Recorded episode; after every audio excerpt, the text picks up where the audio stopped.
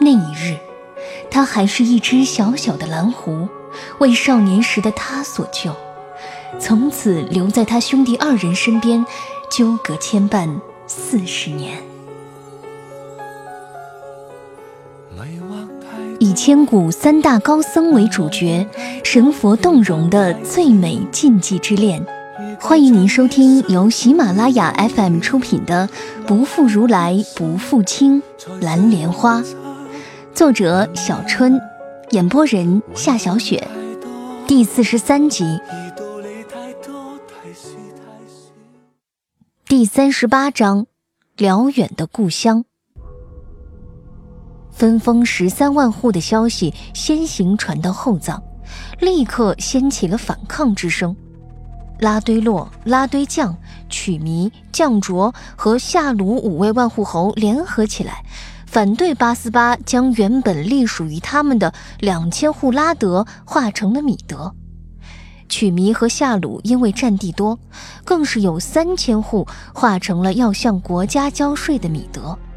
五位万户侯皆情绪激动地控诉自己的利益受到了极大损害，拒绝接受这样的划分。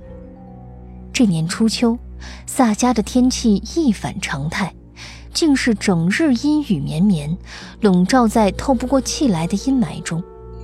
风潮暗涌之际，内幕消息传来，此次反抗活动的领军人，竟是先前与八思巴把手言欢的夏鲁万户侯吉彩。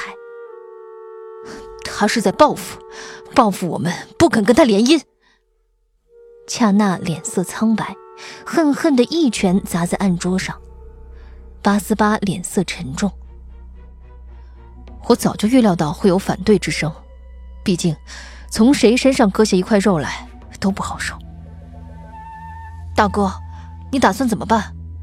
现在还只是后藏在闹，半个多月后，等消息传到前藏，止贡和帕竹肯定要借机大造声势，联合所有教派反对萨迦。到了那时，萨迦孤立无援，难道我们要奏请大汗发兵吗？这只是藏区内部矛盾，不到万不得已，绝不能动用蒙古人的军队。八思巴低头沉思片刻。这样，我明日就去一趟曲弥。曲弥万户侯是五位后藏万户侯里脾性最温和之人，他一向与萨迦为善，我先去说服他。恰那忧心的摇头。难道要一家家去说服？即使其他四家都被大哥说服了，还有夏鲁万户侯呢？他是背后的主使人，在后藏极有影响力，要说服他可没有那么容易啊！说服一家是一家。八思巴神情坚定，全然没有畏惧之色，一边收拾桌上的文件，一边对恰那说：“你明日跟我一同出发吧。”恰那怔怔地看着忙碌收拾的巴斯巴，不置可否地嗯了一声。不想，当晚恰那洗澡时受了风寒，第二日便高烧不起。高原苦寒之地，寻常感冒也能致命，所以生什么病都不能掉以轻心。巴斯巴无奈，只得留下他养病，悉心吩咐请藏地最好的医生前来诊治。自己天蒙蒙亮便启程出发了。我端着药丸走进睡在床上的恰那，唤他起来喝药。从莫卡顿死后，恰那落下了咳嗽的病根。来到高原后，身子更弱，几乎隔一段时间便会生病。这几年来，我对恰那身上的药味已是十分习惯，照顾起他来也是得心应手。恰那精神有些萎靡，对着我摆了摆手：“小兰，你不用在这里陪我，你去保护哥哥。”我放下药碗，让他倚上靠枕。可是楼吉要我陪着你啊！哎呦，我不过是受了点风寒，没什么大碍。反而是哥哥，我很担心他的安危。如今他身份特殊，又是在这风口浪尖的节骨眼上。我怕有人起了要害他的心思，他是萨迦的主心骨，他若倒下，萨迦也就完了。所以，他绝不能出事。恰那停下咳嗽一阵，恳切地看向我：“小兰，你去保护他，唯有你在他身边，我才能放心。”他说的没错，我也不由担心起八思巴的安危。可是看着床榻上病歪歪的恰娜，我又着实不放心。恰娜，可是你也需要人照顾啊。他哑然失笑。我好歹是萨家幼子，还有个宗王的头衔在，只要我点个头，外头有一堆人抢着想要照顾我呢。我知道办法了，猛拍一下手。那就这样办。低下身便往他唇上凑。小兰，他急忙偏过头躲过了我，以手挡在面上，气息不稳的嚷：“你这是干什么？”我委屈。我渡些灵力给你啊，这样你的病就能立刻好。然后我们一起去追赶他。不行！他突然抬高声音，慈颜厉色，倒是吓了我一跳。这反应实在有些过激了。见我一脸莫名的看着他，他急忙解释：“我不要你这样消耗灵力，何况大哥走了有一段时间了，我肯定赶不上。你却可以施法术去追赶他。”我待在萨家好好养病，等你们回来。他说的也有道理，我冲他点头。那你答应我，一定要按时吃药，爱惜自己身子。他急着应承。我知道了，你赶紧走吧。我点点头，正打算变回原形好赶路，突然听到他轻唤了一声：“小兰。”我扭头。看向一瞬不瞬盯着我的恰那，还有什么事？他凝视了我一会儿，半晌才露出笑容。啊，没什么，就是想叫你一下，你赶紧去吧。我在追赶八思巴的途中，脑中一直回想着恰那最后对我的那一笑，他的笑容极美，露着洁白的牙齿与可爱的酒窝。明亮的清澈眸子里闪动着盈盈金光，我跟着他这么久了，对他的一举一动太熟悉不过，我内心总有些无法说明的隐隐不安。为何那样美的笑容里蕴含着一丝极难发现的决绝味道？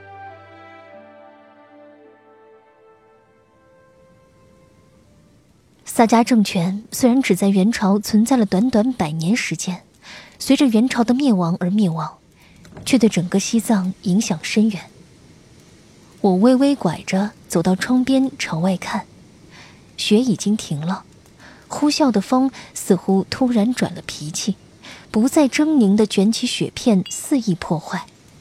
我走回火炉边，一边解说给年轻人听。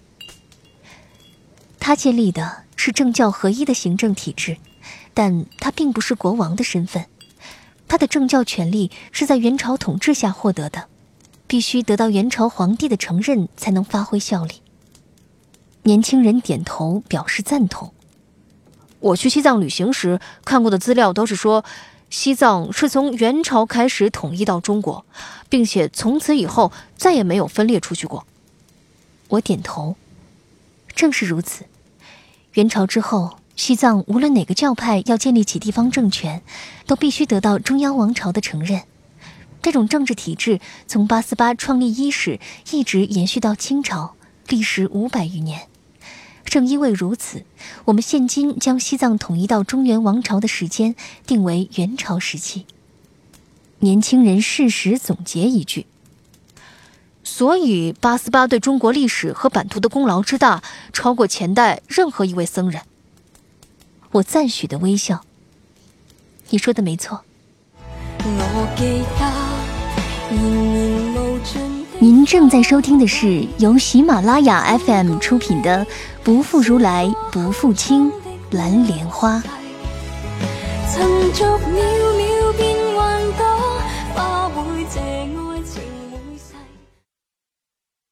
第三十九章，取迷法会。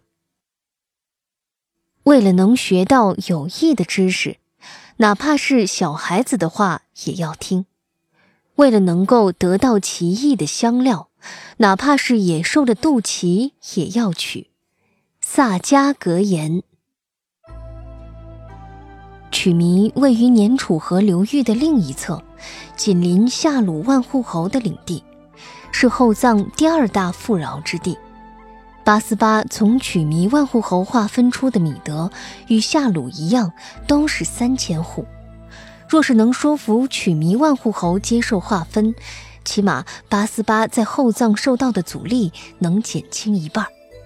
所以八思巴来到曲弥，抱着一定要成功的心思，走入了曲弥万户侯的庄园。曲弥万户侯堆让只有三十出头，长相文雅。态度温和，果真是个谦谦君子。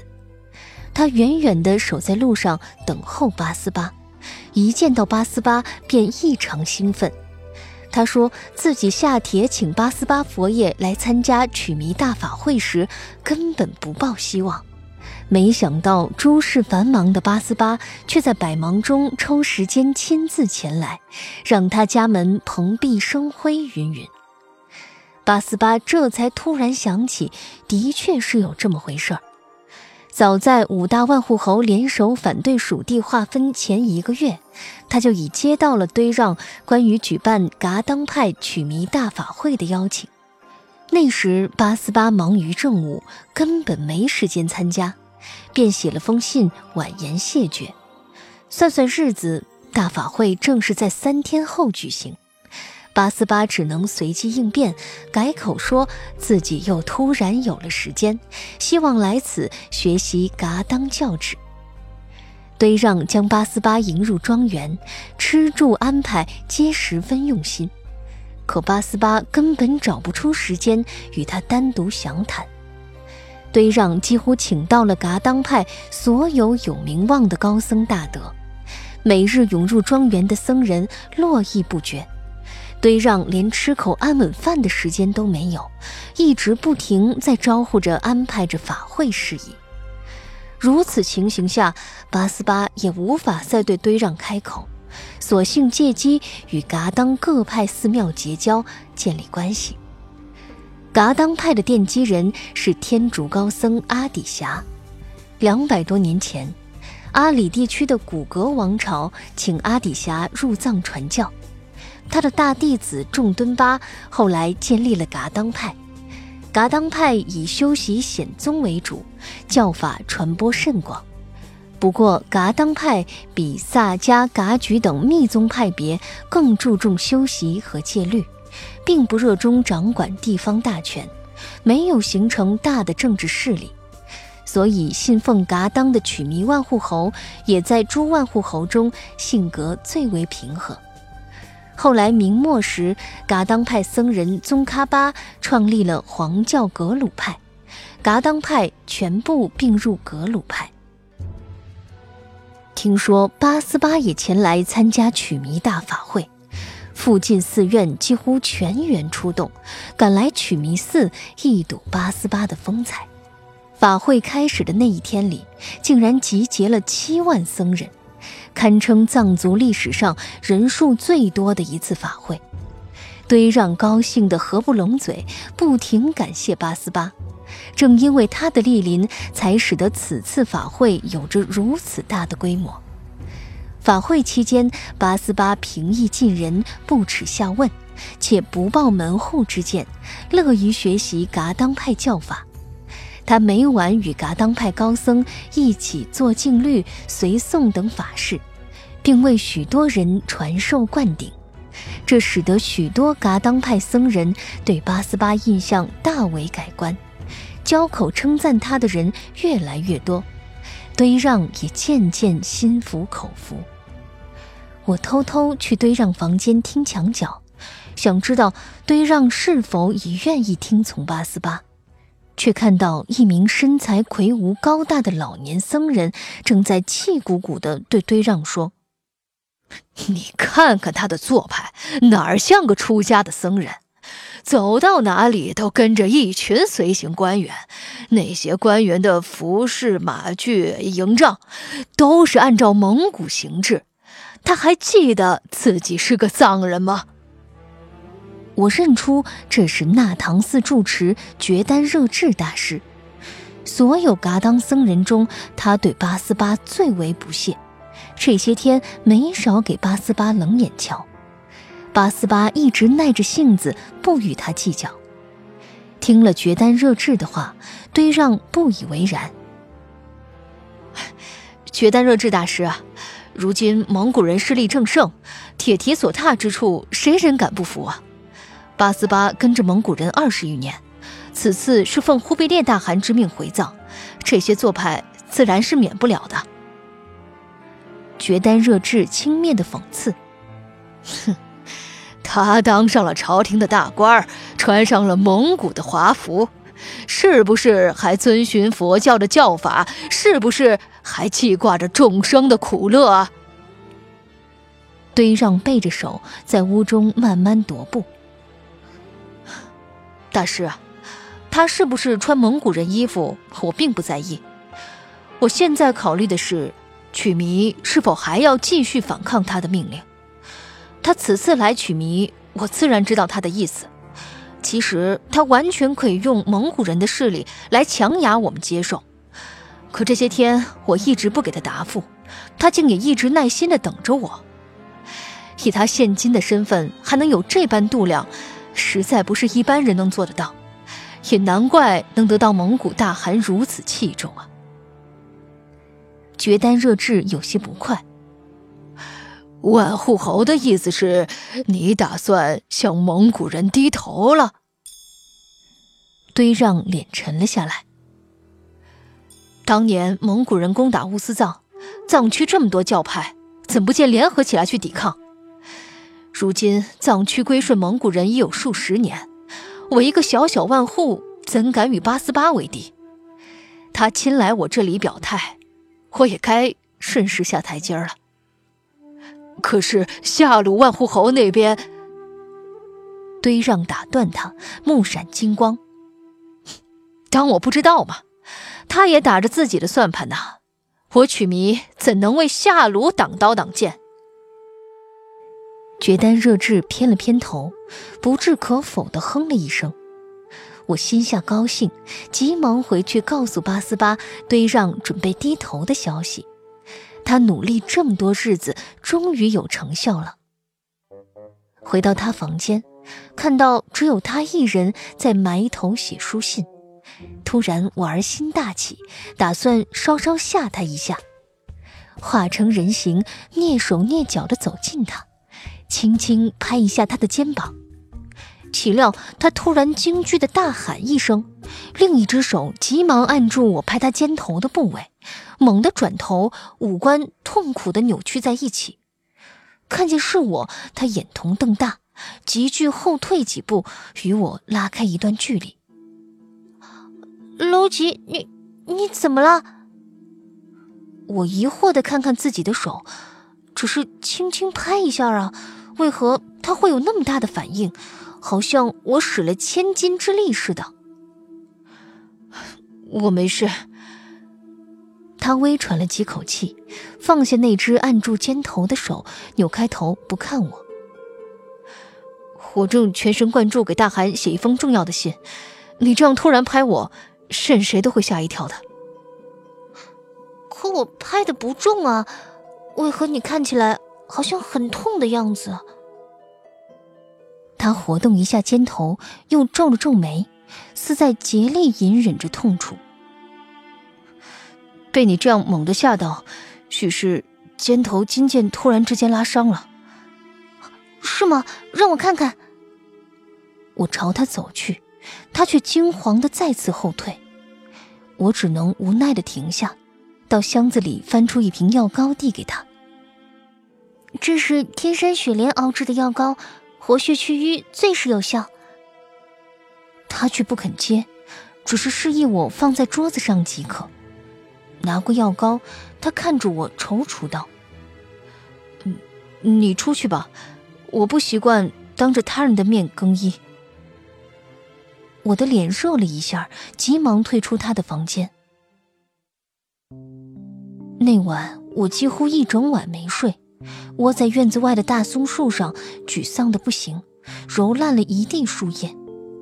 为何只要我还是狐狸身子，他对我仍是以往那般温柔宠爱？可只要我变成人身，他便有意无意地避着我，不肯与我单独相处，甚至将我推给恰娜。原本跟他渐渐拉近的心理距离，却在离开中都后越来越远。我跟着他时，他都要求我维持原形，说是。不能让他身边的人看到他与一名女子单独在一起。可这说辞实在太过牵强。我有着敏锐的听觉，真有人来，早在撞见我前，我便能变回狐狸。而况，之前我不也常常以人身与他单独相处吗？那时他何曾有此顾虑啊？我以为我已经修行到让他碰触也不必打回原形了。